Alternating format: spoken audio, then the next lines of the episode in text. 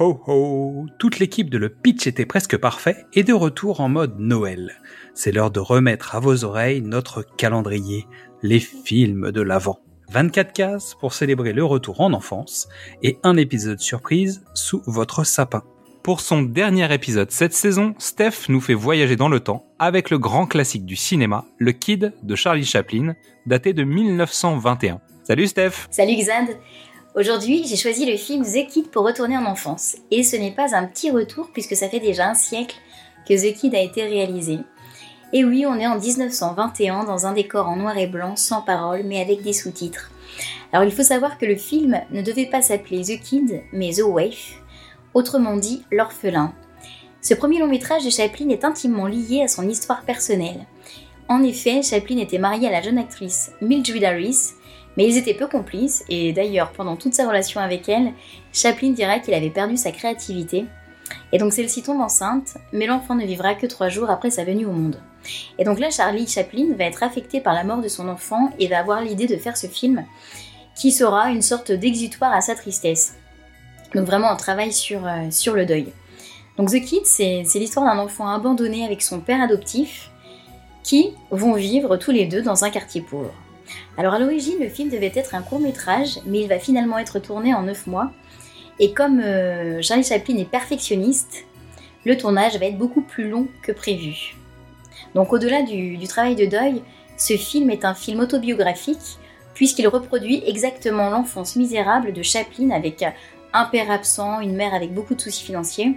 Donc au-delà de l'abandon et l'adoption d'un enfant, ce film parle d'une famille monoparentale donc famille à contre-courant de toutes les normes des années 20. Et d'ailleurs, c'est à partir de cette période que Chaplin va commencer à réaliser des films plus sociétaux. The Kid a rencontré un, énorme succès commercial au box-office, totalisant 2 500 000 dollars. Donc ce, ce n'est pas rien. La deuxième meilleure recette de l'année 1921.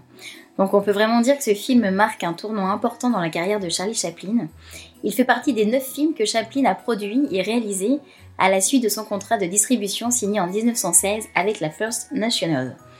Alors passons à la fiche technique.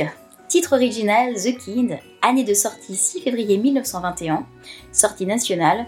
Donc le film a été réalisé par Charlie Chaplin, qu'on connaît tous, l'inventeur de Charlot, l'un des personnages les plus célèbres de l'histoire du cinéma. Donc le vagabond, le comique du cinéma muet.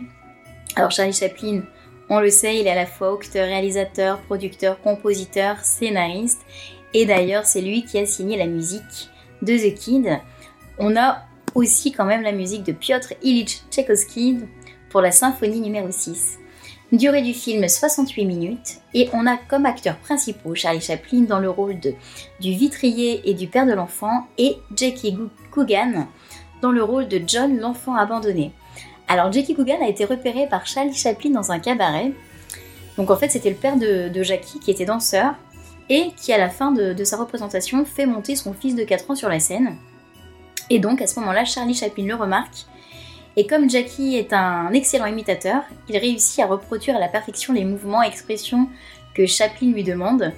Donc ça va être vraiment l'acteur idéal pour euh, Chaplin, vu que celui-ci adorait que, enfin en tout cas voulait que ses acteurs imitent précisément ce qu'il voulait. Alors Jackie Coogan va devenir une star internationale, et The Kid va être vraiment un tournant pour lui. Il va connaître 10 ans de succès après la sortie du film. Mais après la mort de son père, sa mère et son beau-père vont dilapider tout l'argent qu'il aura gagné. Donc euh, Jackie va se retrouver sans argent. Et donc c'est là qu'est née la, loi Coogan qui garantit une protection financière aux enfants artistes jusqu'à leur majorité. Alors passons au pitch. Petit pitch de halluciné. Lâché par son amant, une jeune femme abandonne son enfant. Mais Charlot le vagabond le recueille, mais les services sociaux s'en mêlent. Alors mon avis sur le film, alors pour moi ce film reste un chef-d'œuvre du cinéma malgré euh, le siècle passé, ça restera toujours un chef-d'œuvre du cinéma. Euh, c'est vraiment un, mariage réussi entre émotion et comédie. Chaplin nous montre la tendresse entre un homme et son fils adoptif. Alors trois raisons de le regarder déjà.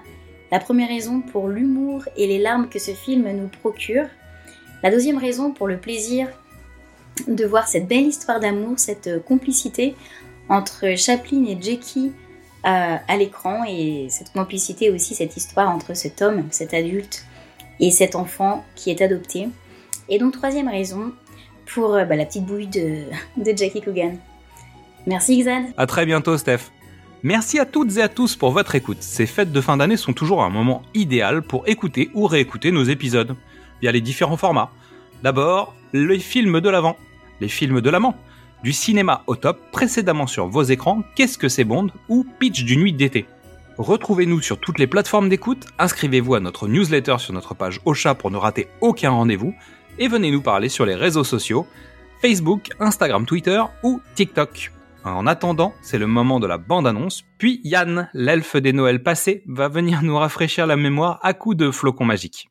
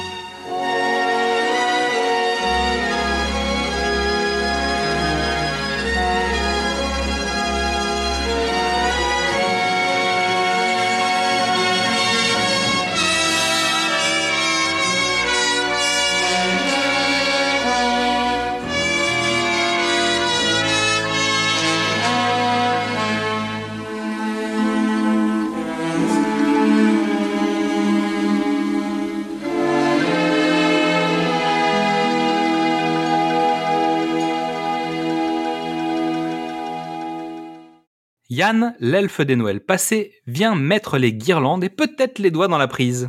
C'est à toi. Salut Xad. Alors aujourd'hui, on va faire une chronique un peu plus courte parce que hier c'est vrai qu'on a pris un petit peu de temps pour te présenter Mister E. Pardon, le Père Noël. Donc du coup, aujourd'hui, je vais te parler d'un film français qui est sorti l'année dernière, en 2021. Une comédie super drôle, très Frenchy, qui s'appelle Les Tuches 4 Noël. Voilà, donc euh, oui, alors je sais qu'il y en a beaucoup qui n'aiment pas, d'autres qui critiquent, mais en fait c'est juste un bonbon sucré et c'est une vraie jolie petite euh, comptine de Noël euh, qui est très très plaisante à regarder. Je te fais le pitch. Après avoir démissionné de son poste de président de la République, Jeff Tuche et sa famille sont heureux de retrouver leur village de Bouzol.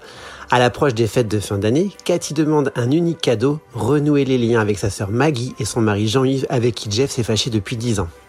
Les Tuches on les adore, on les connaît, ils nous font rire depuis plus d'une dizaine d'années. Le film a été réalisé par Olivier Barou. Dans les rôles de Jeff et Cathy Tuche, on retrouve bien sûr Jean-Paul Rouve et Isabelle Nanty. Et dans le rôle de leurs trois enfants, on retrouve Théo Hernandez dans le rôle de Donald, Pierre Lotin, l'excellent Pierre Lotin dans le rôle de Wilfried, et la non moins excellente Sarah Stern dans le rôle de Stéphanie. Voilà, c'est un petit bonbon sucré, donc tu t'installes, tu te décontractes, tu remontes le plaid et tu appuies sur play. C'est parti Ho ho ho Joyeux Noël à tous Merci à Yann Gallaudet de nous faire l'amitié de sa petite chronique sur les films de Noël. Vous pouvez retrouver son roman, Et si c'était un film de Noël, sur Amazon. Un lien est disponible dans le résumé de cet épisode. Et à demain pour l'enfance du jour.